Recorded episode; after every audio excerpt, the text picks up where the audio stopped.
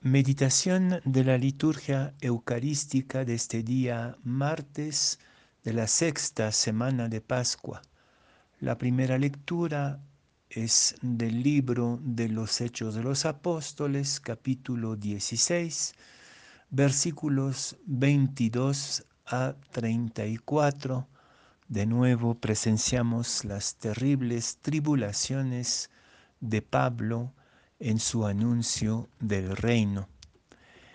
Y el Evangelio de San Juan, capítulo 16, versículos 5 a 11. En aquel tiempo dijo Jesús a sus discípulos, Ahora me voy al que me envió, y ninguno de ustedes me pregunta, ¿a dónde vas? Sino que por haberles dicho esto, la tristeza les ha llenado el corazón. Sin embargo, les digo la verdad, les conviene que yo me vaya, porque si no me voy, no vendrá a ustedes el Paráclito. En cambio, si me voy, se lo enviaré. Y cuando venga, dejará convicto al mundo acerca de un pecado, de una justicia y de una condena. De un pecado porque no creen en mí, de una justicia porque me voy al Padre y no me verán, de una condena porque el príncipe de este mundo está condenado ya.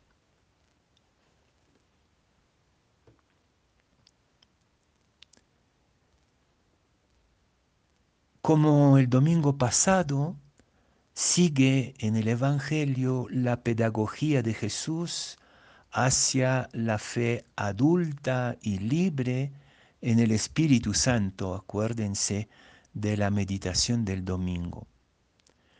Pero su enseñanza esta vez se enfoca en la experiencia de la separación y del compromiso ético en la historia.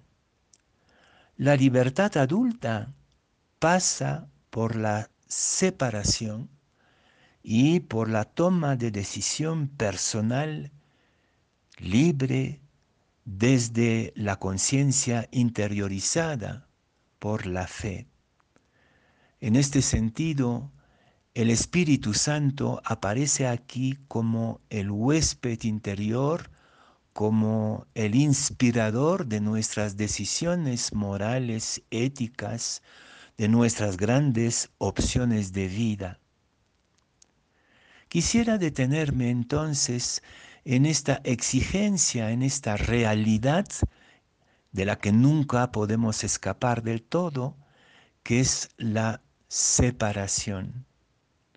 Se trata para ser adultos y para ser libres, se trata de aprender a separarse, romper de cierta manera las dependencias mutuas de la infancia, incluso de la adolescencia, aunque en la adolescencia sea una dependencia sumamente paradójica y conflictiva, pero hemos sido dependientes desde el seno materno, pero progresivamente estamos llamados sí o sí a separarnos de nuestras seguridades más sagradas.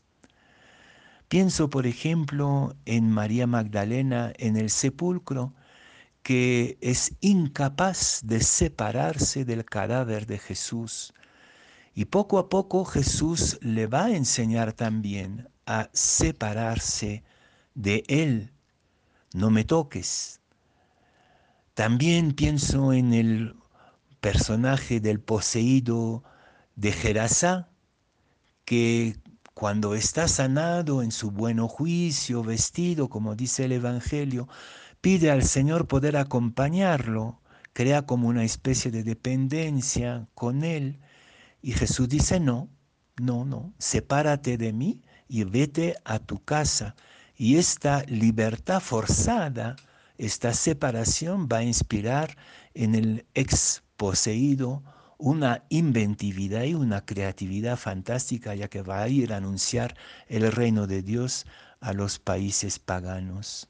Pienso en el joven rico, que también estaba en una dependencia espiritual con Jesús. Dime lo que tengo que hacer. Y Jesús les le dice, no, ¿por qué me llamas bueno? Nadie es bueno, tú, tú decides, tú decides, ¿no? Si tú quieres ser perfecto, bueno. En el caso del joven rico, esta separación fue muy dolorosa y no sabemos lo que pasó después. Volvamos a, nuestra historia de separaciones, que son muchas y siempre muy dolorosas. La primera separación se da cuando salimos del seno materno y que inmediatamente nos cortan el cordón umbilical y el bebé se pone a gritar porque esta primera separación, condición de la vida, si no lo hubieran separado hubiera muerto. La condición de separación para vivir plenamente, sin embargo, es bien dolorosa. Pienso en la separación de la adolescencia, que es una media separación. El adolescente es muy dependiente de sus compañeros, eh, de alguna figura de adulta, incluso de sus papás, o de la moda o de lo que van a decir de él, pero al mismo tiempo sufre enormemente porque le cuesta separarse y sin embargo es indispensable para ser adulto. Pienso en el matrimonio, cuando los hijos, las hijas deciden formar un nuevo hogar y se separan del hogar paterno y materno. Qué duro esta separación, qué dura para los papás.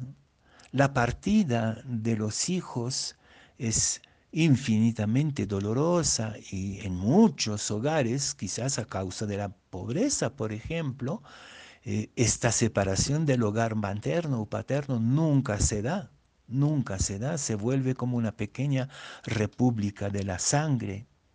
¿Y qué decir de la jubilación? Cuando el hombre o la mujer tienen que renunciar a su trabajo y sentirse inútiles. ¿Qué tal separación? Y finalmente el duelo de la muerte. Somos un pueblo de peregrinos que constantemente estamos retados y retadas por la separación. Sin separación no hay libertad y sin libertad no hay crecimiento.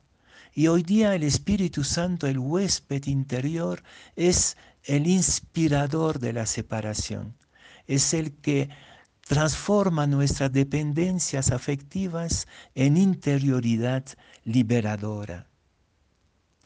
Me acuerdo de una frase de mi mamá que podría concluir esta meditación. Te amo lo suficiente para no retenerte. Ojalá los amigos, los papás, los hermanos, los esposos puedan decir eso, incluso en el amor más profundo, más fiel, más confiado, debe haber esta distancia del Espíritu Santo. El puente supone también separación. La comunión también supone distancia.